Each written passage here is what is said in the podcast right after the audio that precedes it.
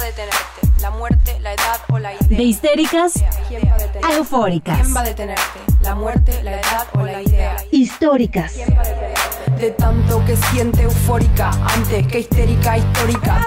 Voy a hacer, voy a hacer, voy a hacer, voy a hacer, voy a hacer, voy a hacer, voy a hacer, voy, voy a ser presidenta. Hola, hola, bienvenidas a otro episodio más de Históricas. Yo el día de hoy voy a jugar el papel. Bueno, no, no voy a jugar el papel. Voy a ser una persona muy confundida porque este es un tema que no es del todo mío, pero está interesante. Así que siéntense un ratito y bienvenidas. Pues algo que sí es nuestro son nuestras redes. Ah, eh, tenemos redes sociales que es arroba históricas-pod en Twitter. También tenemos un Instagram que es arroba históricas-podcast y tenemos un correo que es históricas.podcast.gmail.com y tenemos una histórica especial, especial que estuvo como ahí aguardando el momento en el que íbamos a sacar la tarjeta mágica. Es, ella es Elena Garro Navarro y pues voy a estar muy contenta de hablar de ella. Pero creo que a Nay y a Greta en este episodio les va a tronar la tacha porque muchas veces negamos el tema o a veces lo escuchamos nombrarse de otra forma y por eso creemos que no forma parte de nuestra historia. Pero claro que sí, yo creo que todas hemos tenido una experiencia así y además creo y espero de verdad que les guste este episodio porque es de esos temas que tú ves, lees y dices, a huevo chismecito voy a entrar y terminas diciendo, no puede ser porque escuché esto y recordando toda la historia de tu adolescencia y de tu vida. Y bueno, el tema de esta semana es Fuck Boys y decidimos traerlo porque creo que de repente ahí los corazones rotos y experiencias malas y cosas que a veces ya te terminan dando risa, las ocultamos y no las contamos tanto o solamente las decimos entre nuestras amigas, pero hablándolo nos damos cuenta que son experiencias por las que muchas hemos pasado y que también tienen como un impacto en nosotras, en nuestra forma de relacionarnos posteriormente con otras personas, con otros hombres o etcétera, con quien decíamos relacionarnos, es decir, como la forma en la que llevamos nuestras relaciones sentimentales, pues se ven marcadas, ¿no? Digamos como que tenemos una historia sentimental y que muchas veces ha sido marcada por este tipo de hombres que, bueno, ahora los conocemos como boys, pero ya hablaremos más adelante de los nombres que han tenido. Entonces, bueno, esperamos que les guste este episodio y que se sienten a echar el chisme con nosotras. Y bueno, parte de mi confusión con este tema es que en realidad a mí me cuesta mucho trabajo el concepto de fuckboys. Eh, no sé si sea una cuestión generacional o si sea, o sea, que esto sí, porque tampoco es que sea yo la gran señora, ¿verdad? Pero de todas formas, a mí esa palabra me cuesta mucho trabajo porque no sé si es como un hombre mujeriego y entonces digo, y entonces, ¿por qué no le decimos mujeriego? O el equivalente entonces a manhor, que entonces, ¿por qué estamos usando, si vamos a usar términos en inglés, ¿por qué estamos usando fuckboy si no manhor? ¿Será que manhor es un hombre y fuckboys es un niño? O sea, bueno, o un adolescente, un joven adulto, o... Entonces a mí el, el, simple nombre me llama mucho la, la atención, sobre todo porque siento que salió en un tiempo en el que yo estaba en una relación monógama y entonces también yo decía, pero ¿qué es eso? ¿Qué está, ¿A qué están acudiendo las chicas de ahora. y, actualmente, bueno, sigue mi confusión de que no sé si un fuckboy es un hombre que es un mujeriego, es decir, que sale con varias y que eh, le vale los sentimientos de la otra persona o si es alguien con quien tiene sexo y no hay sentimientos involucrados, pero es consensuado que no hay esos sentimientos involucrados o puede ser ambas. Es pregunta. Vemos, dices. No, es que la verdad es, yo también antes de, de, todo esto, también no lo veía como un término con el que yo me sentía relacionada, pero yo al menos lo interpreto como, o sea, yo tengo una teoría que quiero exteriorizar aquí con todas ustedes. De repente siento que cuando yo era más joven, ay sí, no, este, como que había este estereotipo de el chico malo, el chico que es grosero, que es violento, que es que tiene este aspecto como, sí, como de chico malo, ¿no? Así como desalineado, rebelde.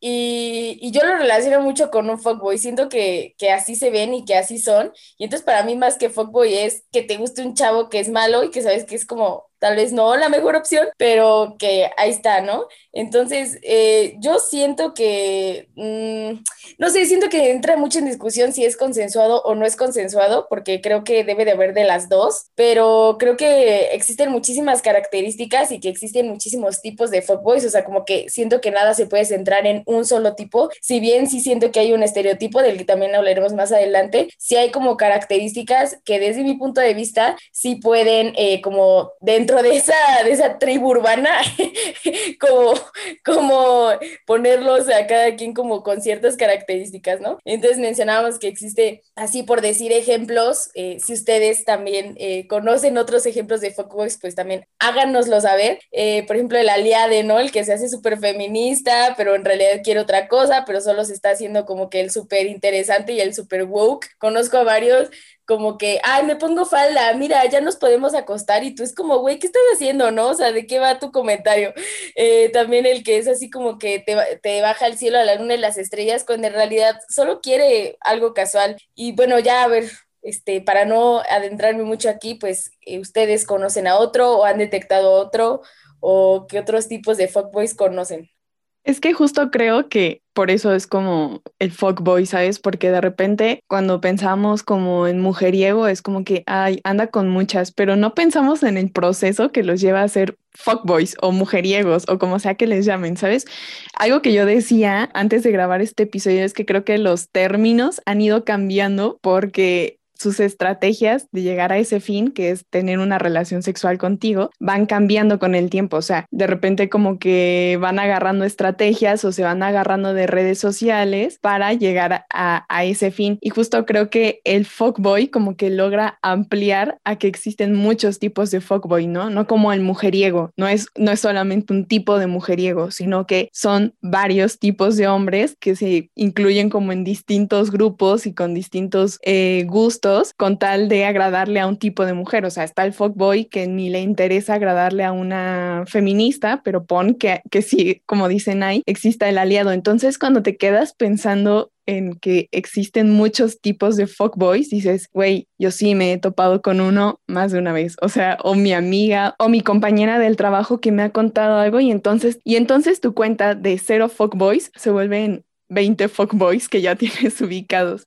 Yo sí lo tengo súper ubicado porque además fue algo que sí me dolió y eso también ya hablaremos más adelante de si, si se involucran sentimientos y cómo funcionan los corazones rotos en este tipo de relaciones, pero yo sí lo tengo ubicado porque realmente me dolió y además me pasó como una edad en la que para una eh, sin la deconstrucción feminista era como muy importante la validación masculina y justamente que a mí me pasó con un güey, ¿no? De que todo el tiempo era que eres muy bonita, era el fuckboy romántico, eres muy bonita, eres muy agradable, me encantaría conocerte más y todo el tiempo así y así, así, como que iba escalando y mm, cada vez los mensajes eran más y las invitaciones que nunca, o sea, nunca terminaron como de suceder concretamente, siempre era como, algún día vamos a estar haciendo no sé qué cosa y entonces, ¿sabes? Como que te empiezan a dar alas, alas, era un fuckboy sumamente romántico y Mm, pero no había nada, o sea, no teníamos como ningún título, no andábamos, no éramos absolutamente nada y al final como que eran en esas épocas de Facebook en las que todavía la gente ponía sus relaciones y un día yo entré y ese güey puso una relación con otra morra y para mí fue como, ¿qué? Eh, ¿Dónde está? ¿Dónde vive? ahorita lo vamos a buscar, ahorita lo vamos a buscar. Pero fue súper fuckboy, ¿saben? Porque hubo como una etapa de eres muy bonita, yo daría todo por estar contigo y nunca hubo como algo concreto, ¿saben? Solamente como que a ese tipo de hombres les gusta saber que tienen el control sobre una mujer, pero obviamente que yo me quedo pensando ahora ya mucho más grande y digo, ah, seguramente yo no era la única con la que se mensajeaba esa hora, o sea, como que casi casi que copiaba y pegaba el mensaje con otras tres o cuatro y al final vio con quién se le daba, ¿saben? Y ustedes tendrán una historia de fuckboys. Sí, Ay, ya sí, ya empecé a hacer mi lista, como decías, Dani, ya empecé a hacer mi lista así de, ah, sí, cierto, sí, cierto. Es que ya vi mi problema con el fuckboy, o sea, con la palabra fuckboy. Yo pensé que necesariamente era con alguien que tenía sexo. Entonces yo dije, pues no, nunca ha sucedido en mi vida. Pero claro que he tenido fuckboys en mi vida porque si lo vemos más bien como esto que dices, ¿no? Alguien que juega con tus sentimientos porque está buscando algo más y que no es claro con lo que está buscando. Entonces sí, sí, o sea, y creo que me los topé muy temprano en la vida. Ay, sí, a los 14, 15 años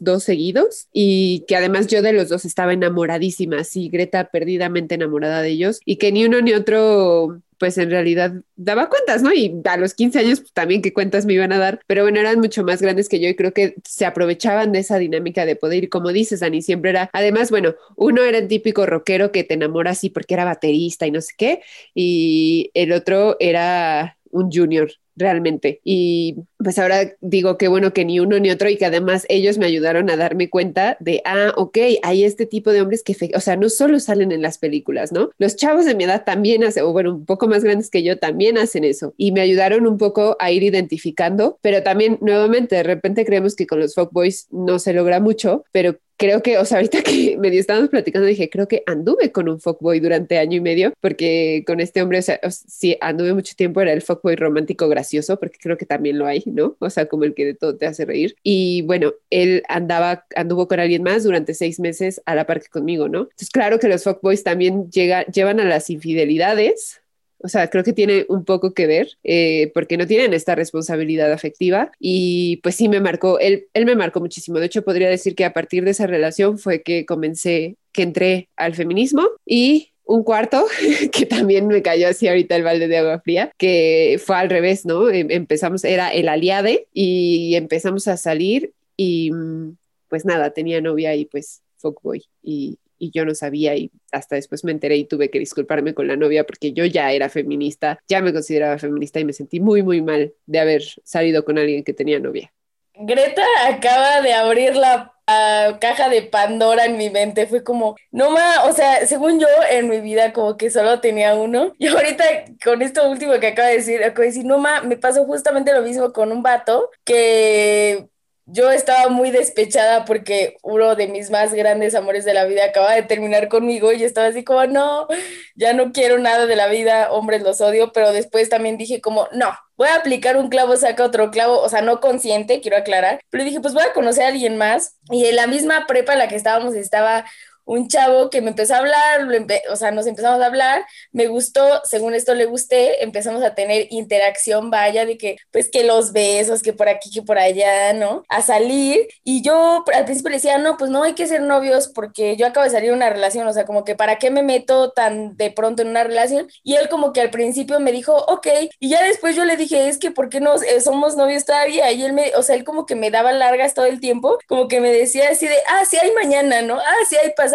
y yo no entendía por qué me daba tantas, tantas largas hasta que llegó el punto en el que me enteré porque su novia fue casi a golpearme porque me dijo, estás con mi novio, vi los mensajes en Messenger, no sé qué. Y yo como de, a ver, espera, como, ¿de qué me hablas? Y ya me dijo que seguían siendo novios, que llevaban siendo novios como seis años y que, que qué onda, que se había metido a su Facebook, que había visto nuestra conversación y yo pues claramente no tenía idea, ¿no? Yo no, no tenía idea que él tenía novia. Ya después, este, yo hablé con él, él obviamente lo, lo dijo que no a todo, que no era cierto, que ella estaba loca y mm, entonces estuvimos un tiempo así hasta que yo dije, güey, no, no vamos a hacer nada, ¿verdad? Como estoy aquí perdiendo mi tiempo y él como de, sí, mejor hay que ser amigos. Y yo como de, pues, ¿por qué no lo dijiste desde el principio, no? Y así, entonces como, sí, como que siento que existen estos hombres que también ni te dejan ir, pero tampoco quieren tener una etiqueta contigo y entonces te traen en este tire y afloje de, no eres mi novia, pero tampoco no eres nada, porque yo en algún punto voy a creer que alguien me bese y pues ahí vas a estar tú. Entonces, ¿para qué me tomo la molestia como de mandarte a la chingada? Porque pues mi novia, digamos, en el caso de él, pues mi novia no está en la escuela y si yo quiero estar con él en la escuela, para eso tengo a Nay. Y yo así siento que lo veía, ¿no? Como, pues tengo a Nay en la escuela y tengo otra morra afuera, pues, o sea, ¿qué necesidad hay de ponerle compromisos a esto? Y yo no entendía, yo decía, pero ¿por qué no? Ya somos novios y ya, porque al principio él sí dijo, ay, sí, hay que ser novios. Y después jamás volví a comentar el tema, ¿no?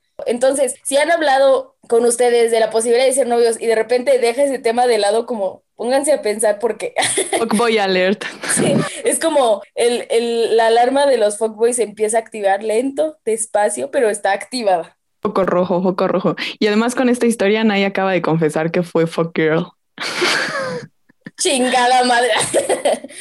Y creo que eso es algo que sucede mucho, ¿no? Que son los hombres que, que, como se dice comúnmente, mantienen sus veritas prendidas, ¿no? O sea, saben que puede que tengan una relación formal o puede que anden con alguien, pero van por la vida, pues intentando que otras mujeres se interesen en ellos por si las dudas. Y además que esas veritas prendidas pueden durar años, ¿no? O sea, puede que durante años sea como, ay, es que ya hay que andar, no, es que no es el momento. Y siempre, nunca es el momento, por X o Y, no, es que ahorita estoy concentrado en esto, no, es que ahorita estoy concentrado en aquello. Pero yo o sea, siento que hay también el fuckboy que te dice, pero yo te quiero mucho, ¿no? O sea, que somos tan buenos amigos y yo te quiero mucho y para mí eres súper especial. Y, o sea, y el otro día pensaba como, este, o sea, porque hay alguien así en mi vida y yo decía, en realidad sí me quiere o nada más es algo que dice como para mantenerme ahí a través de los años, como, ay, es que tú y yo pudimos haber sido, pero no fuimos, pero algún día tal vez podemos ser, ¿no? Y entonces creo que es parte de los fuckboys que ah, te mantienen esa verita prendida de una u otra forma y se aseguran que cuando ellos estén disponibles o cuando ellos quieran, tú vas a contestar ese mensaje, tú vas a ir a esa cita, tú vas a estar ahí para ellos, no sé, tú te vas a besar con ellos, te vas a acostar con ellos, o sea, lo que sea, lo que sea que obtengan de ti, ¿no? Pero es como el eh, estira y afloja y saben perfectamente cómo dejar a las mujeres, o sea, siento que estos hombres saben perfectamente cómo dejar a las mujeres pues tendidas de ese hilo de me va a pelar o no me va a pelar, o sea, ahora sí es la buena o no es la buena, o qué onda. Entonces, me parece que ese es otra parte de los fuckboys o, o, de los hombres sin responsabilidad afectiva que juegan, ¿no? O sea, juegan con nosotras y con nuestros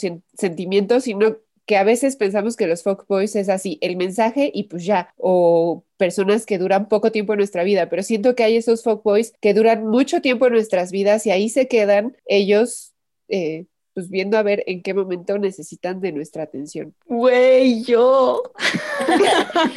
¿Por qué dijiste mi historia?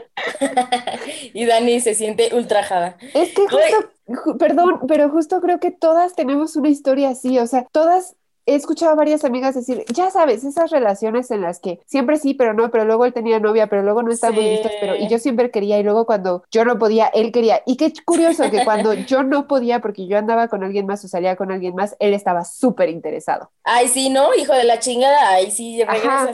Y Ajá. además nunca les parecen tus novios, o sea, porque son tus amigos y entonces nunca les parecen ah. tus novios, ni siquiera cuando tú propones que sean ellos tus novios.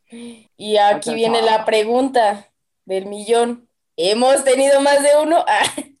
y, y sí, o sea, es que les digo, este tipo de palabras, como bien dijo Greta, siento que de repente caen como en algo muy específico y de repente sentimos que todas nos quedamos fuera, pero en realidad no. Y, y hace rato que estábamos planeando el episodio también pensé en que tuve esta experiencia también con un hombre mayor que pasamos nuestras cosas, pero luego él como que nunca me dijo nada de compromiso, yo tampoco le dije porque tampoco me interesaba, pero de repente me quería celar y entonces viene esta pregunta a ti de ¿por qué me celas si no somos nada? Pues tú no me has dicho que seamos nada pero solo nos besamos, o sea, como por qué quieres como dar, o sea, hacerme entender que tú tienes el control de tu vida y puedes tener a varias mujeres, o sea, como por qué haces eso. Y si bien pueden ser historias que no te afecten, digamos, a largo, sí pueden ser historias que también te afecten. Entonces, otra pregunta del millón, eh, aparte de si hemos tenido más de uno, a mí me gustaría pensar en por qué pasa más de una vez, ¿no? Y creo que sí tiene mucho que ver con este sistema que nos dice que los hombres pueden tener a varias mujeres y que pueden cambiar de persona muy fácilmente y muy rápidamente, porque no está mal visto que un hombre tenga a una persona hoy y mañana sea otra persona diferente, porque pues es como, ay, pues ya se tiene que curar su dolor porque terminó una relación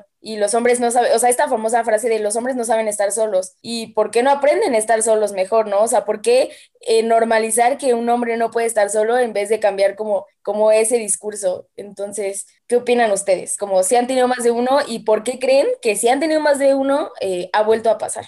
Yo no tuve más de uno, o sea, como que yo, o sea, saben de que identificas quedes fallidos o casi novios fallidos, pero no fuckboys, eh, o relaciones fallidas, pero que no fueron, o sea, como tal fuckboys. Yo solo identifico así como uno en mi vida, pero es que como decía Greta, o sea, ese duró demasiado, o sea, creo que fácil, la verdad es que ya no tengo muy fresca la memoria, pero yo creo que fácil fueron unos dos años, ¿sabes? Como en una estira y afloja y de puros mensajes y como de que, ah, nada más nos vemos de lejos y nos saludamos y medio nos acercamos a platicar y así, pero fácil fueron dos años y mm, fueron como dos años desperdiciados además de mi adolescencia, porque uno dice, no más todo lo que hubiera hecho en esos dos años o cuántas personas hubiera conocido de cuántas personas me libré, porque yo mujer sí estaba como respetando ese intento de noviazgo o mientras él como que no, entonces yo no tuve como más, solo fue ese y con ese me bastó. Pero también, además, no solo me bastó como para no tener más, sino para realmente darme cuenta de lo que no quería en una relación y como lo que no quería previo a una relación y creo que eso sí me enseñó demasiado. No agradezco haber tenido un fuckboy de ese tipo en mi vida, o sea, creo que si hubiera podido evitarlo, lo hubiera hecho, pero sí agradezco como el aprendizaje de decir, previo a tener una relación, no quiero esto y esto es lo que voy a establecer y si no se cumple, bueno, o sea, no era para una relación contigo y ahí está, vámonos, ¿no? Lo que sigue. Eh, yo creo que a mí me ha pasado varias veces. La que empezó diciendo, yo no me identifico con este tema y termino diciendo, yo creo que me ha pasado varias veces. Porque, una, porque yo le tengo mucha fe a la gente, o sea, soy una persona que cree en lo mejor de las personas, entonces cuando viene un hombre y me dice así como, ay, de verdad, yo no miento, yo de mensa le creo, ¿no? O sea, bueno, yo creo que ahorita ya no tanto, pero, pero sí, o sea, soy además una persona muy idealista y veo la mejor parte de las personas, entonces yo creo que eso ha llevado que me pase muchas veces, soy muy confiada, muy ingenua también. Eh, y por otra parte, creo que también me ha pasado porque aunque ya lo sepa, o sea, aunque yo diga, ah, este hombre no, o sea, como este algo me dice que no, eh, luego digo como, bueno, pues no más un rato, ¿no? y eso nunca termina bien, no lo hagan. Este, pero en general creo que sí he logrado identificar un patrón, al menos, de ciertos hombres que digo, no, estos son así y creo que es los que se parecen a, los hombres que me encontré en mi adolescencia, ¿no? Como los, los juniors, los rockeros, los, ahora ya sé también, por ejemplo, los muchos fotógrafos, o sea, que digo, y, y, son, o sea, no generalizo, ¿no? Pero ciertas prácticas que tienen y formas de acercarte a ti que yo digo, no, y yo creo que ya hasta los tengo como cierto repele hacia esos perfiles en específico que ya no se me acercan honestamente. Ay, no mames, de un chingo de risa, no. Que yo esto, no creo que yo no, yo, no me identificaba y ahora.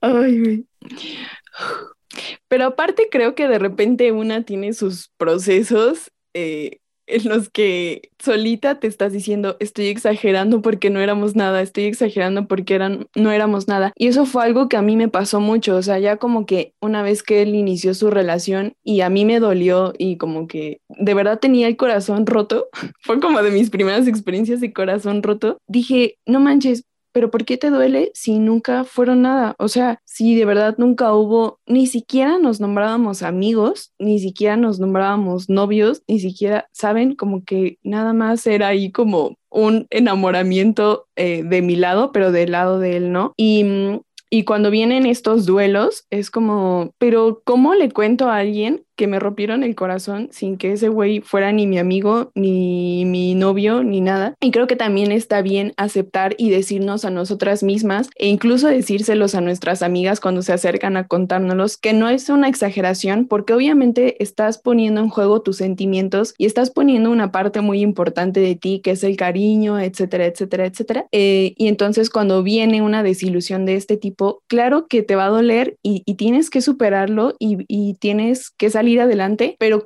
respetando como ese proceso que tú solita vas a llevar. Entonces, creo que también está bien como quitarnos esa idea de que no porque no tengamos un título, no nos va a doler el momento en el que esto fracase. Es que como bien dices, Ani, cuando estás involucrando tus sentimientos, eh, aunque sea solo un mes, aunque hayan salido muy poco, aunque no haya título, pues claramente te va a doler si te das cuenta que esta persona tenía otras intenciones. Ay, yo aquí ya sueno como mamá, tenía solamente intenciones sexuales, ¿no? Y es muy, muy válido que estés enojada y que estés dolida porque estás invirtiendo emocionalmente y a la otra persona le vale. Y algo que veo con, con los fuckboys o, o, bueno, con estos hombres es que ya vi por qué me molesta el término fuckboys. Me molesta porque los convierte en niños eh, con el voice y les quita responsabilidades al convertirlos en niños. Entonces, eso es lo que no me gusta del término. Pero bueno, continuamos.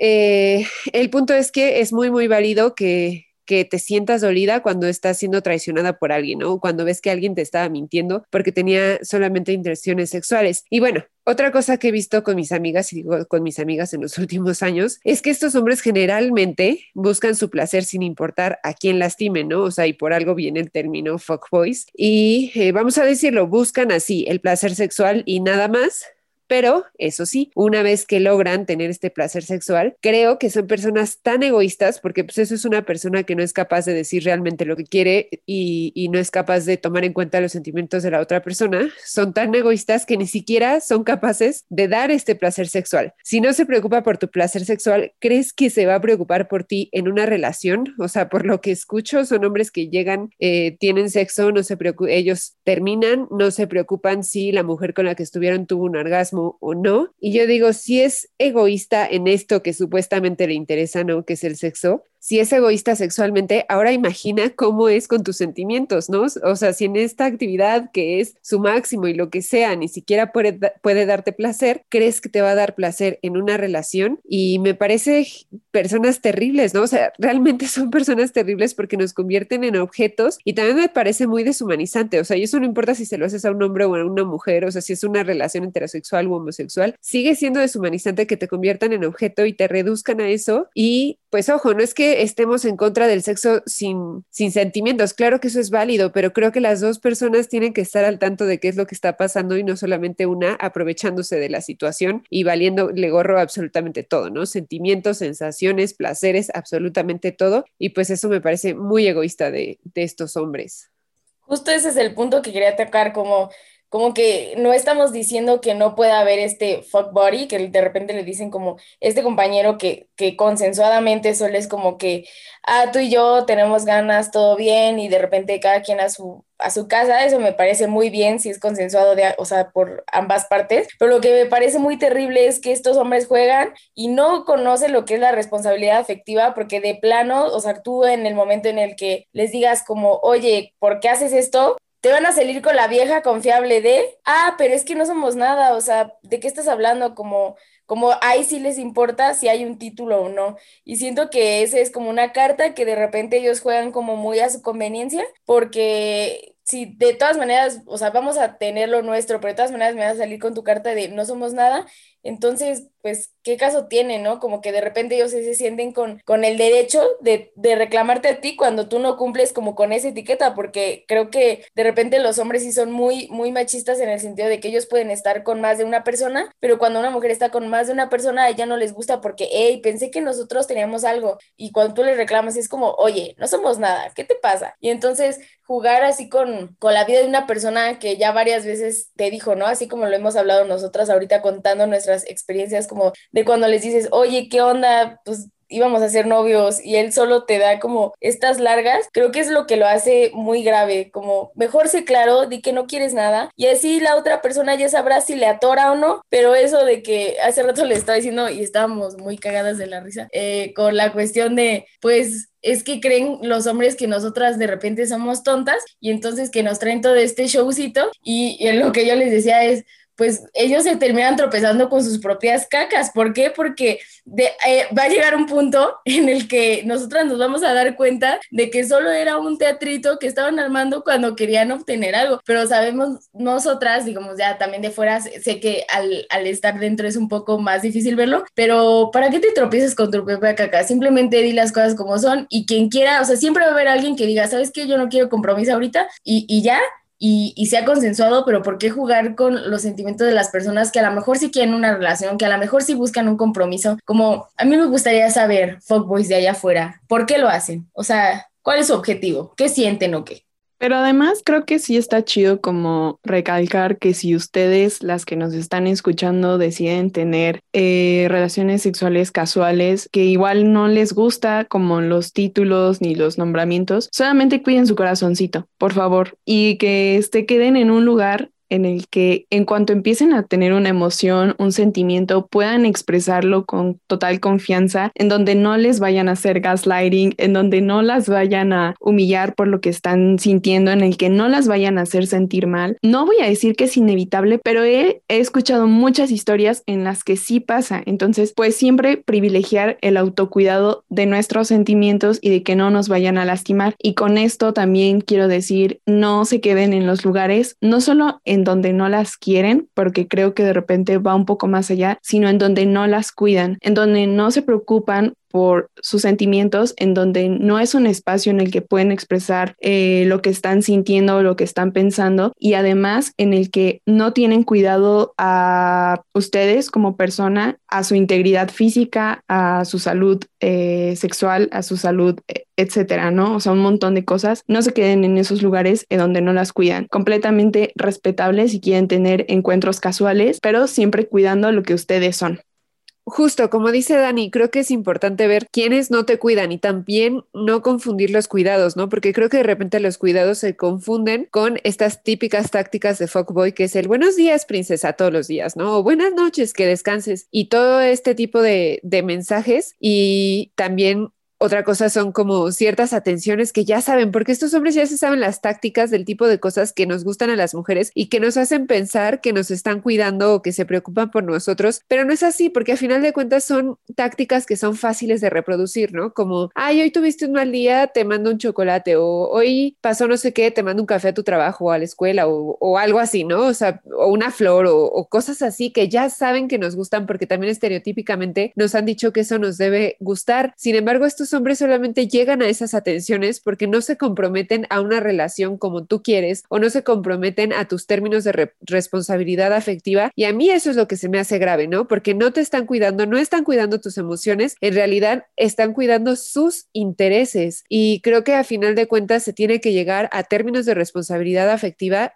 que se comuniquen y que ambas personas estén de acuerdo en esos términos, ¿no? O sea, y esto ya sea en una relación seria, en un free, en una relación eh, yo que sé, seria pero abierta, en una relación poliamorosa, o sea, cada quien sabe lo que hace, ¿no? Pero el punto es que ambas personas estén de acuerdo y sepan dónde está la línea. Y bueno, por otro lado, siento que es muy común que veamos a nuestras amigas con un fuckboy y que lo vemos perfectamente y que vemos hacia dónde va, ¿no? Sabemos ser acantilado y le decimos, no lo hagas, pero a final de cuentas, pues nuestras amigas ahí siguen y yo sé que es muy frustrante, pero pues no somos ellas, no somos la persona que se está enamorando y es muy difícil y también creo que debemos ser pacientes porque hemos estado en ambos lados. Creo que la mayoría de nosotras hemos estado en ambos lados. Y yo me acuerdo muchísimo cuando empecé a salir con este novio que les contaba que me puso el cuerno olímpicamente. Y una de mis mejores amigas de toda la vida lo conoció y me dijo, no lo hagas. Es un mujeriego, por favor, por favor, deja de salir con él. Y bueno, pues spoiler alert, ya sabemos cómo terminó eso. Entonces, creo que es importante que nosotras sepamos cómo identificar a un fuckboy. Eh, y pues creo que por aquí podemos decir, ¿no? ¿Cómo los identificamos y a quiénes les corremos? Yo quiero empezar con esos hombres que juegan con estas tácticas de que son muy atentos, ¿no? Y que están ahí en el día a día a través de mensajitos y así, pero corren en el momento en el que quieres hablar de tus emociones en persona y a la larga siempre van a correr a tus emociones o siempre te van a decir que no es momento de estar juntos.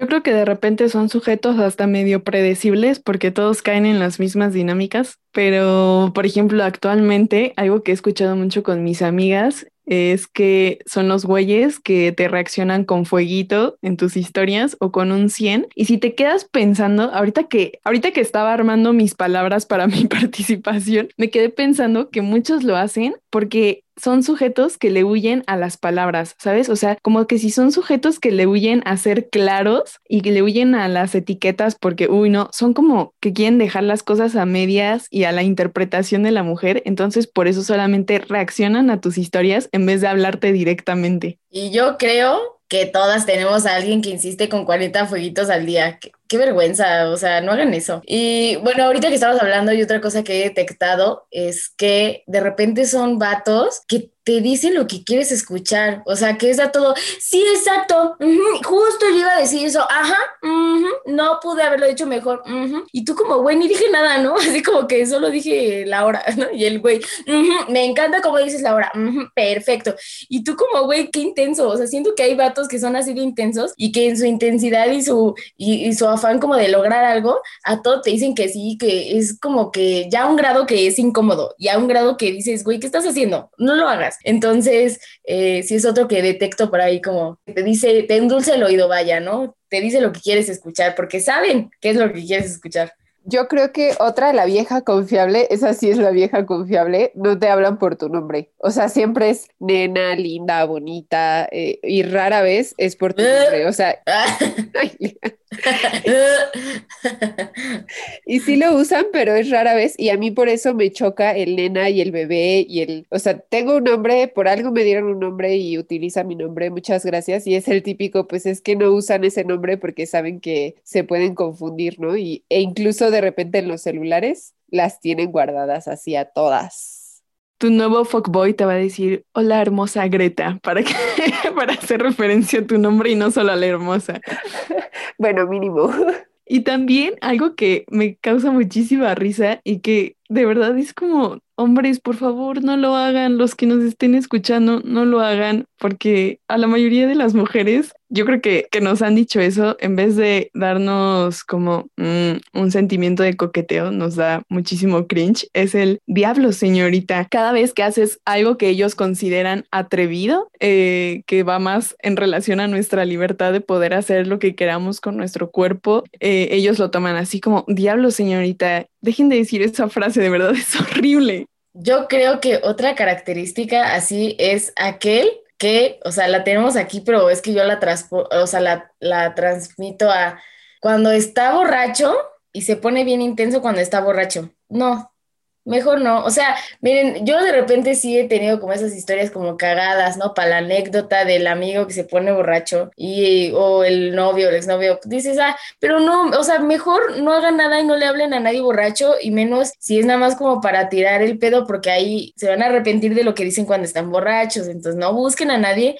mientras están bajo las eh, bebidas alcohólicas, vaya bajo el efecto. Yo creo que otro es que constantemente te dice que te extraña, pero siempre está ocupado para verte, ¿no? O sea, siempre es como, ay, te extraño un buen y le dices, bueno, va, hay que vernos. Híjole, no puedo, tengo un buen de trabajo. Y siempre es así y pasa el tiempo y sigue siendo así, pero el día que realmente ya dice, ah, pues ya no tengo nada que hacer, voy a ver, ya te puede ver. Esto hablando de los fuckboys a largo plazo, no de los fuckboys de, de corto. Ah, pongamos esas categorías de largo y corto plazo. Y yo creo que así podríamos seguirnos y seguirnos porque de repente como decíamos al inicio del episodio, una cree que no tiene historias muy cercanas a esto que nunca te ha pasado y cuando empiezas a hablarlo con tus amigas dices, güey, a mí también. Y así podríamos seguirnos con las características de los boys pero creo que sobre todo quisimos hablar de esto para que nos demos cuenta que estos hombres andan por ahí todo el tiempo en cualquier círculo que nos relacionemos o en cualquier ámbito que nos desarrollemos, siempre va a haber un hombre con estas intenciones y con estas actitudes. Entonces, ¿qué le dirían a las morritas que nos están escuchando para que no les pase esto y que no tengan estas experiencias tan terribles que pueden suceder con un fuckboy?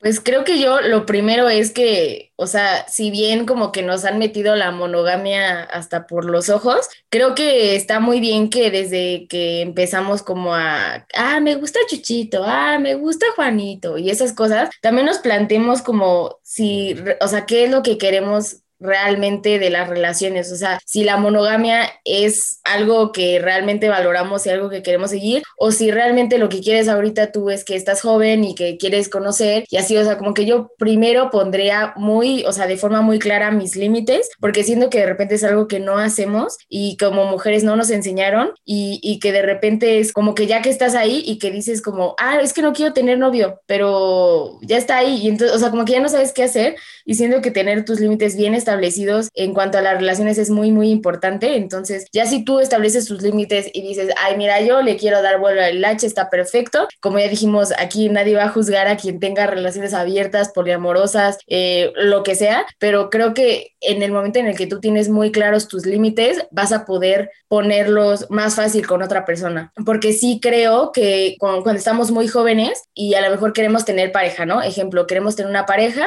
y el chavo que nos gusta o que en este caso quiere ser nuestro fuckboy llega como con un, no, pues mira, mejor así, cada quien por su lado, o sea, como que te intenta convencer y tú como por estar con él dices, bueno, ¿no? Y a lo mejor eso como una respuesta así como que, bueno, porque él me dijo que pues iba a funcionar, ¿no? O que así vamos a estar bien. O me enseñó como la parte bonita de tener estos beneficios. Pero, pero creo que si tenemos muy bien puestos nuestros límites, no nos vamos a dejar convencer tan fácil y no, no vamos a adaptar como lo que queremos a las necesidades del otro, ¿no? Sino vamos a poner nuestras necesidades y nuestros intereses por encima de lo que el chuchito llegue a decirnos. Yo diría, escuchen a sus amigas y esto pues sí, lo digo por experiencia, escuchen a sus amigas. Muchas veces ellas ven cosas que ustedes no están viendo desde dentro de la relación, entonces hagan un poco de caso o intenten abrir su panorama un poco más y también escuchen su intuición. Creo que muchas veces sabemos, sabemos que esa persona no es buena para nosotros, que esa persona nos va a hacer daño a la larga, pero pues por alguna razón seguimos ahí. Será parte de la construcción que tenemos del amor romántico, pero escuchen a su intuición y váyanse, ¿no? Y la otra es a la primera mentira de verdad. Váyanse a la primera mentira, dense la media vuelta, porque yo siento que las personas que mienten no paran de mentir. Entonces, a la primera mentira que ustedes cachen, adiós. Esa es una bandera roja muy, muy, muy grande. Y eh, bueno, tenía otra por ahí, pero ya no me acuerdo. Pero también, pues no sean tan duras con ustedes mismas en caso de caer una vez más con otro fuckboy. Creo que a todas nos pasa por más críticas que creamos que somos o por más vivarachas o por más ya me las sé todas y así, pues no, siempre nos vuelve a pasar. Entonces, en caso de volver a caer, no sean tan duras con ustedes mismas, quiéranse, eh, sean pacientes, salgan de ahí y, dense mucho amor y todo va a estar bien. Yo les voy a decir la frase que una vez dijo mi abuela que cuando estábamos hablando de hombres.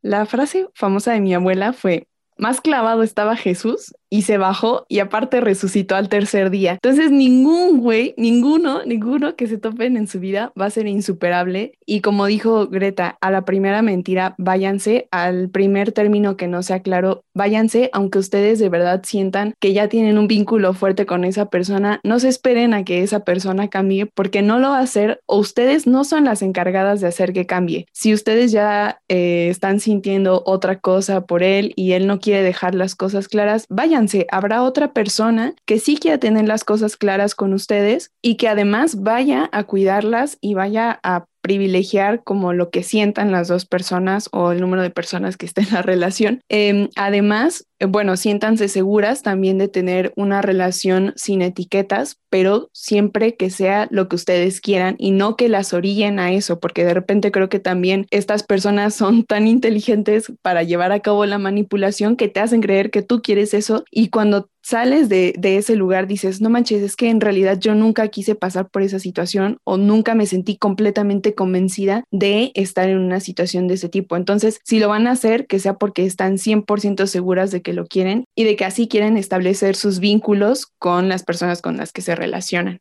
Ya me acordé. La otra que les iba a decir es olvidémonos de este mito de la bella y la bestia, ¿no? O sea, nos han enseñado muchísimo las mujeres que con amor podemos domesticar a los hombres, con amor podemos hacer que cambie. Y siento que eso sucede mucho cuando encontramos un fuckboy y sabemos que es fuckboy, pero decimos, ay, se va a enamorar de mí y va a cambiar. Y pues no, o sea, la gente no necesariamente cambia y entonces que nos olvidemos de ese mito del amor romántico, de esa historia que nos contaron de chicas, porque esas bestias no se convierten en príncipes azules, ¿no? Los fuckboys muchas veces siguen siendo fuckboys sin importar qué, entonces, pues que nos quitemos esta idea de que la gente puede cambiar por amor, que pues sí, Puede ser que sí, pero eso no implica que todas las personas lo hagan y que mejor entremos en relaciones donde la persona con la que estamos pues es alguien que nos gusta tal como es, porque no tenemos que ir por la vida ni reeducando eh, hombres ni cambiando personas, ¿no? Eso me parece pues muy difícil y hasta cierto punto creo que no está bien. Entonces eso, que se deshagan de ese mito.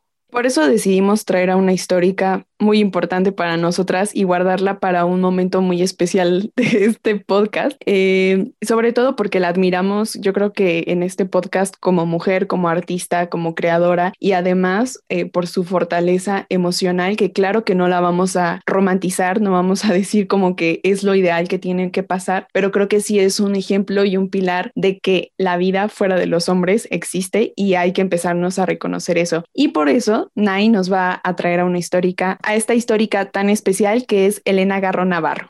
Pues miren, no es la primera vez que inicio la histórica un poco molesta, y no por la histórica claramente, sino porque tenemos que hacer hincapié también, y nos gusta hacer hincapié aquí, de que cuando buscamos a una histórica a veces es muy complicado, no solo porque no hay tanta información, sino también a veces enoja la forma en la que esta información es presentada. Y, a mí me enojó un poco eh, buscar información de Elena, Elena Garro Navarro, sobre todo porque realmente leí muchísimas de biografías que había en, en, línea y me parece muy ofensivo que sean biografías muy, muy cortas, que se centren en la pareja que tuvo y que eh, lea siete biografías y siga sin saber quién es Elena Garro. Entonces, me parece esto muy ofensivo y también esto es algo que nos gusta decir mucho acá, ¿no? No solo presentar a la histórica, sino también decir qué es lo que observamos a, eh, a través como de esta investigación, que también me parece importante. Y pues ya, después de desahogarme, quiero decir que Elena Garro Navarro, este, su nombre me parece un poco trabalenguoso, eh, nació en Puebla el 11 de diciembre de 1916. Ella, eh, algunos años después, empieza la guerra cristera en México y su familia familia se traslada a Iguala, eh, en donde pues pasa gran parte de su niñez y ahí es criada y todo. Después desde los 12, 13 años se traslada a la Ciudad de México y empieza eh, con sus estudios y también a desarrollarse en, como en varias áreas que es la coreografía, el teatro y después entra a la Universidad Autónoma, eh, Nacional Autónoma de México, perdón, que es la UNAM, a estudiar literatura. Ahí es donde conoce a su pareja, que aquí no vamos a mencionar. Si quieren saber quién es su pareja, tal vez muchos lo sabrán y si no saben quién es su pareja, pues búsquelo. Aquí no, no queremos darle espacio a esta persona, pero con él se casó en 1937 y pues dicen que dejó inconclusa su carrera porque pues contrajo matrimonio. Eh, también de ese matrimonio pues hay una hija. Elena eh, empieza a publicar también como periodista. Esto me parece muy interesante porque hay varios datos que yo no sabía de ella. Yo no sabía que ella se había desempeñado como periodista en 1941 en una revista y eh, pues sus publicaciones eran más que nada entrevistas a personas como Frida Kahlo, etcétera. Después en 1954 también, tampoco esto lo sabía y espero que ustedes tampoco para enriquecer un poco esto, ella escribió guiones para películas y finalmente pues, bueno, no finalmente en su vida, sino después y por circunstancias de la vida, se divorcia de esta persona y pues ya como que hasta aquí quiero dejar, eh, ya hasta aquí le quiero dar importancia a su, a su pasado amoroso que después sí me gustaría como también volver un poco ahí. Eh, ella, por ella le daban como esta etiqueta de realismo mágico que nosotros estamos hablando. Eh, muchos autores y muchas personas como de esa área la señalaban como que fue la primera mujer eh, o la primera persona que habló de realismo mágico en una obra que se llama Los, Los Recuerdos del Porvenir y dicen que ella escribió esta obra antes, mucho tiempo antes de Cien años de soledad. Y así, y, y mucha gente cree que este movimiento de realismo mágico nació con Cien años de soledad cuando ella lo hizo varios años antes. Eh, después ella se autoexilió cuando fue eh, la matanza de Tlatelolco porque no iba con sus ideas, no, pues claramente ella dijo, no puedo con esto, me voy y se fue a Europa, este, se fue a España, luego a Francia y ahí permaneció durante muchos, muchos años. Eh, como ya les dije, pues ella era escritora y pues dentro de sus relatos me gustaría resaltar algunos de los temas que ella trataba, que tocaba a la sociedad mexicana directamente que era la marginación de la mujer, también habló de libertad femenina, la libertad eh, dentro de la política y pues creo que ella y en esos tiempos y bajo lo que ella vivió y, cómo se le cataloga, pues bueno, me parece muy importante que haya hablado de esto, también el talento que ella tenía como escritora pues era eh, pues indudable, muchos la catalogaron como la segunda escritora mexicana más importante después de Sor Juana Inés de la Cruz, así la catalogan. Y pues después eh, de, de su pues ella vivió muchísimas carencias económicas casi al final de su vida y pues bueno, regresa a México eh, ya al final de su vida y ella muere de eh, problemas pulmonares el 22 de agosto de 1998. ¿Y, ¿Y por qué decía que quería regresar a ella? Pues bueno, porque ella vivió yo creo que toda su vida y hasta la fecha, ya después de muchos años que lleva eh, sin estar viva, pues a la sombra de su pareja, ¿no? A la sombra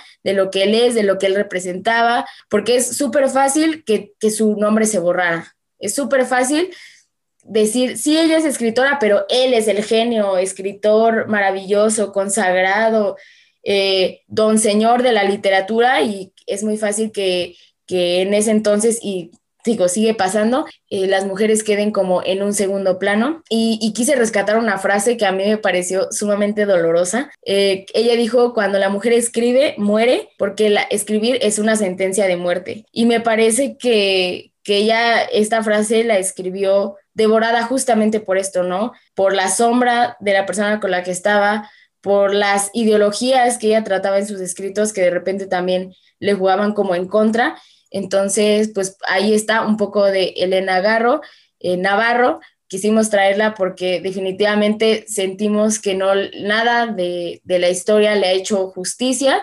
pero el ser o el ser considerada la segunda escritora mexicana más importante, creo que deberíamos de saber todo su nombre y deberíamos de haber leído muchísimas más cosas de ella, si es que ya aparte le daban este título, ¿no? O sea, ¿cómo es posible que eh, ella, al ser una escritora tan importante en nuestro país, no conocemos su historia, no conocemos qué pasó, que pasó por relaciones violentas, que fue súper minimizada, invisibilizada? Entonces, era hora, era hora de hacer la histórica de, de este podcast. Pues sí, como bien dices, Nay, toda la violencia que vivió en esta relación, que incluso pues se sabe que hasta le quemaba manuscritos, ¿no? Y que era una relación que siempre la tuvo en la sombra.